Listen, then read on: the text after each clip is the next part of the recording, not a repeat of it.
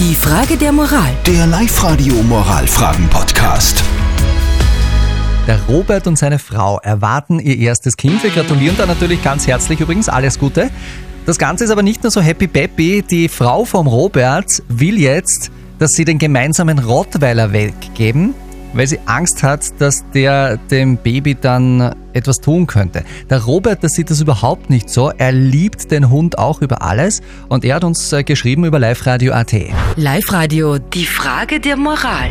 Helft mir, was soll ich tun? Meine Frau hat mich vor die Wahl gestellt.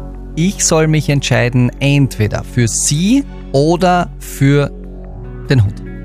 Danke für euer riesiges Feedback heute wieder mal auf WhatsApp. Das Handy ist wieder mal übergegangen. Die meisten von euch sagen aber klar, den Hund nicht weggeben. Der Robert schreibt, ein Rottweiler ist eigentlich sehr kinderlieb, daher kein Grund zum Weggeben. Das Gefährliche ist immer am oberen Ende der Leine. Und die Ronja schreibt, kenne klei kleine Hunde, die auch schon gebissen haben, finde es kommt ganz auf die Erziehung vom Hund an und da ist es egal, ob es ein winziger Schoßhund oder ein Rottweiler ist. Und die Nina, die hat uns angerufen.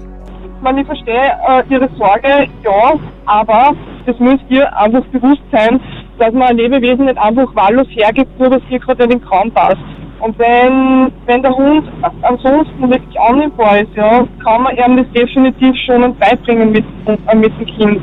Und sie sind nicht die einzige Familie, die was einen Hund hat und Baby nebenbei. Ja, sehe ich auch irgendwie so. Ein Hund ist ja auch teilweise ein Familienmitglied. Aber wir haben natürlich das ganze Problem weitergegeben an unseren Experten. Lukas Kehlin von der Katholischen Privatuniversität in Linz, der hat jeden Morgen so total gescheite Antworten äh, parat, äh, wenn es um Ethik und moralische Fragen geht. Das ist jetzt die Antwort, die der Lukas Kehlin hat für den Robert. Gratulation zum Kind. Natürlich sehr schade, wenn die Freude getrübt ist durch den eskalierenden Konflikt um den Hund. Denn entweder Hund oder ich ist in der Tat eine Eskalation und scheint kein Gespräch mehr zuzulassen. Gehen Sie gemeinsam einen Schritt zurück. Zuerst braucht es das Verständnis, dass sich Ihre Frau um das Wohlergehen des Kindes sorgt. Daher Ihre Angst, dass der Hund dem Kind etwas antun könnte.